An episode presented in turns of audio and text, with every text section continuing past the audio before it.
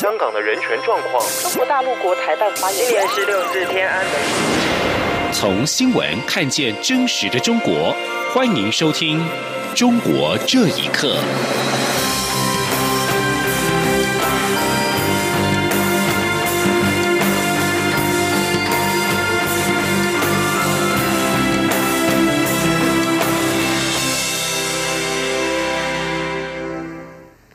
各位好，欢迎收听《中国这一刻》，我是李自立。受到疫情影响，目前仍有二点五万名的境外生无法来台就学，其中又以陆港澳境外生占绝大多数。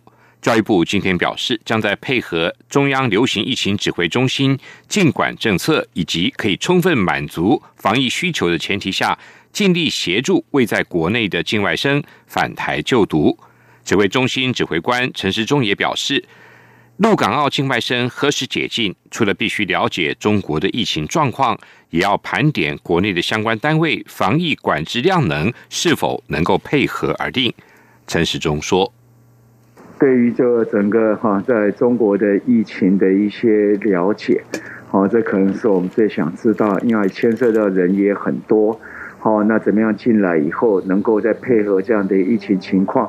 能够做适当的管理，好，那到底有没有这样一个量能能够这样做？然后第三个就是在考虑，就是说相关的这样的一个远距的教学，是不是能够符合这样的一个教育的需求？那几个面向来做一些讨论。当然，教育部也会跟我们来讨论这些事情的哈。针对上万名陆港澳学生未能返台就学，大陆委员会和私立大学。院校协进会以及私立教育事业协会等单位的代表今天进行了意见交流。大学校长则建议采取内包机的方式，分批让陆港澳学生来台检疫。学校也会尽力协助应届毕业生如期完成学业。中国被指隐匿疫情而导致全球错失防疫时机，继澳洲总理莫里森近日倡议比照联合国武器调查员的。授权级别派遣独立监察员进入中国调查，加拿大舆论也要求加入国际阵营，向中国追究责任的声浪也在日渐高涨。加拿大国会向世卫组织顾问艾沃德发出了强制性传票，要求他说明世卫组织在应对疫情的问题上所引发的争议。请听以下报道。加拿大籍的艾沃德是著名的流行病学家，任职世卫组织多年。今年二月，曾带领世卫专家小组到中国考察武汉肺炎疫情爆发情况。然而，世卫组织支持中国所发布和处理有关疫情传播的说法，受到各界批评。如今，全球饱受疫情所苦，加拿大已超过五万多人确诊，三千多人死亡。加拿大保守党国会议员负责监督医疗卫生事务的简纳茹表示，艾沃德已两度缺席国会邀请来说明疫情的问题。加拿大是世卫组织的会员，依赖世卫组织提供的资料来做决策，但有很多争议点。艾沃德和世卫组织有必要向会员说明，所以需要发出强制传票。世界卫生组织仅表示愿意用书面回答问题，但加国国会议员则表示书面是不够的。况且现在都是透过网络视讯参与会议，不会造成不便。武汉肺炎疫情爆发以来，外界对世卫组织的处理方式和中国当局隐瞒疫情的质疑声浪越来越大。美国和澳洲已率先主张要就病毒起源和扩散向中国追究责任，许多欧洲国家也陆续跟进。渥太华大学政治学教授史国良接受自由亚洲电台采访时，呼吁加拿大政府加入西方盟友之列，向中国问责，也支持世卫组织应向加拿大展现透明负责态度。史国良说：“这一次他们真的太听中国的话，好像不是一个独立的国际的组织啊。”加拿大也应该是跟美国、澳洲一起要求，还有欧盟啊，我们需要知道这个病的疫情的来源是哪里，需要可以用科学的个去了解。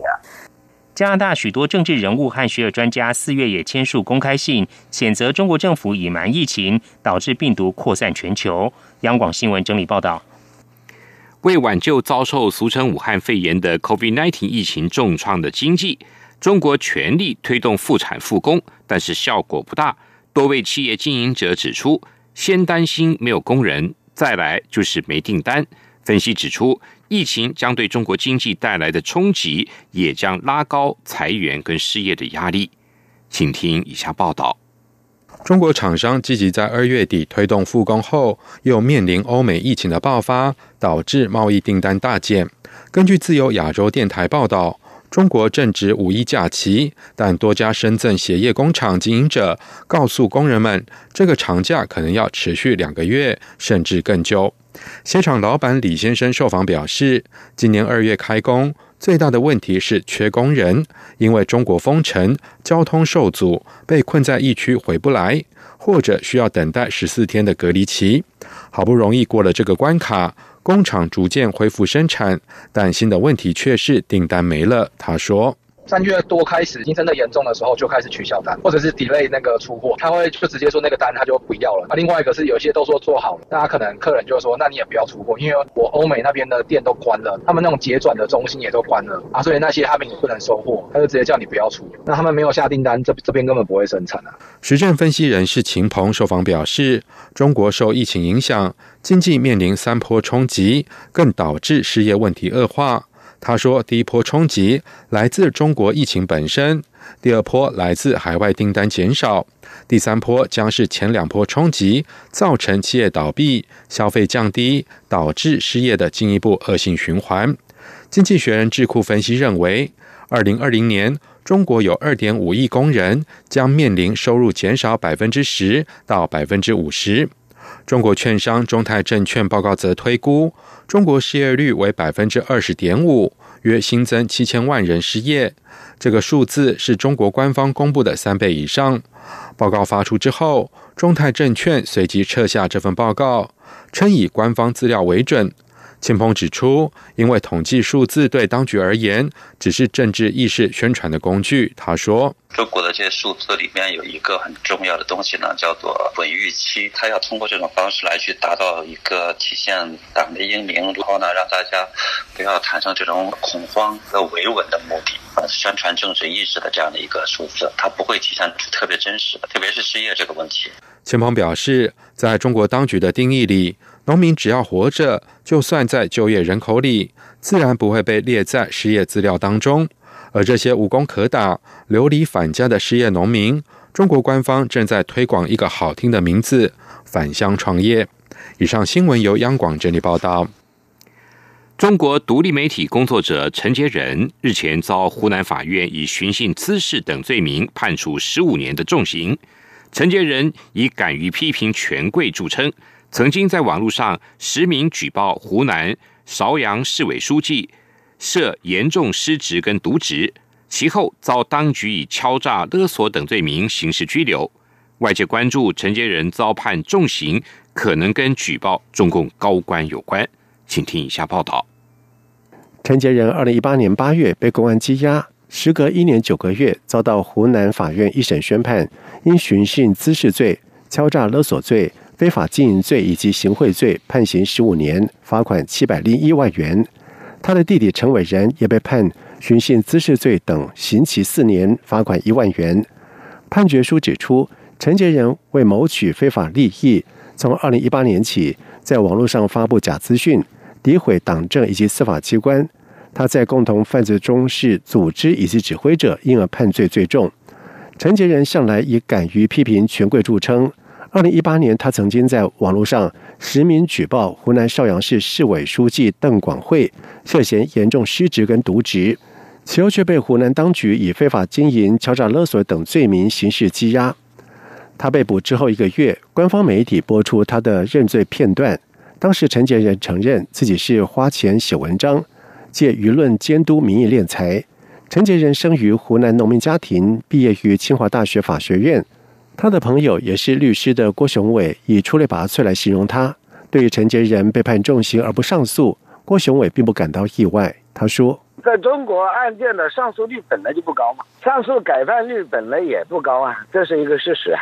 本人的话人很聪明，他这个才能的话，他确实无论从口才还是从文笔，都是出类拔萃的。”我认为，按照常理，应该不至于走上一个犯这么严重罪行的道路。湖南律师罗立志接受吉尔州电台访问时表示，相信陈吉仁的判决日后会成为案例。他说：“他在网络上面的很多的很多的这种言行，肯定触犯了一些既得利益者的这种利益了，所以才整肃他了。政法机关，呃，在处理相类似的行刑之事一个呃这种类似的人物的时候，会做肯定会有一个先例。不过我觉得吧，应该以后没有了。”而香港浸会大学学者李炳全表示，根据他的观察，陈杰仁是感人的人，背后有一定的事实基础。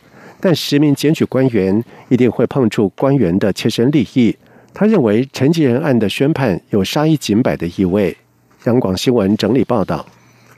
报道指出，中国方面要求港台艺人签下内涵确保十年政治正确的保证书。虽然遭到官方否认，但是有香港电影人认为，放出风声就等于随时都可实施，而这只是把圈内长久以来的恐惧明文化。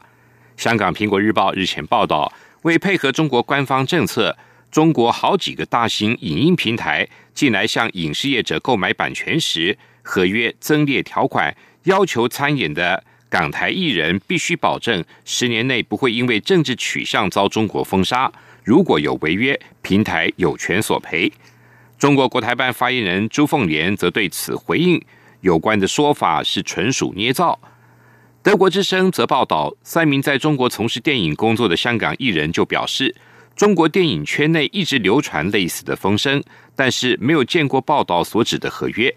其中一名女性电影人指出。自二零一九年十月、十一月，香港反送中局势趋紧之后，已经传出中国当局会加强审查来自港台的目前幕后人员，但至今尚未付诸行动。他透露，商业电影在选角上还是以市场为主导，除非演员牵涉政治，才会特别谨慎。但是立场很鲜明的艺人，本来就不会接这一类的戏。这名电影人也直指，相信有关措施可能一如中国以往的政策，雷声大雨点小。然而，另外一名香港电影人则表示，如果真的有这一类合约，毫不意外，这是近十年来内行共知的。现在只不过把长久以来的恐惧明文化更具体化。早前爆出财务造假风波的中国瑞幸咖啡首席技术长何刚。近日离职了，这是自财务造假案爆发以来第二位离职的高层。虽然官方称何刚是因为个人因素而离职，但被舆论普遍认为是大难临头各自飞的征兆。针对瑞幸咖啡两技术高层先后离职，虽然公司明确的表示这些事情跟财务造假无关，但是的确很难就此认定。瑞信造假案已经由中国官方定性，正由主管部门积极调查。虽然仅将瑞信董事兼首席营运长刘健以及其几名下属停职，但是很明显的，瑞幸咖啡这家公司在可见的未来都不再被市场信任。目前，瑞幸咖啡公司实际上也已经被中国当局接管，正在进行全面的盘查，而瑞幸咖啡也借此表示。将延迟发布今年的年度报告，称武汉肺炎 （COVID-19） 疫情和内部调查还没有结束所致。而美国证管会准许企业可以推迟四十五天，预计最晚在六月中旬才会发布报告。值得注意的是，日前又爆出了另外一家中国企业也有财务造假的危机。北京文化的前副董事长娄小乙。娄小西实名举报该公司也从事系统性的财务造假，并且指称高阶管理人员宋哥、张云龙涉嫌背信损害公司利益以及诈欺发行债券，而且该举报的材料已经获得证监会的受理，可能并非是空穴来风。以上，中国这一刻，谢谢你的收听，这里是中央广播电台台湾之音。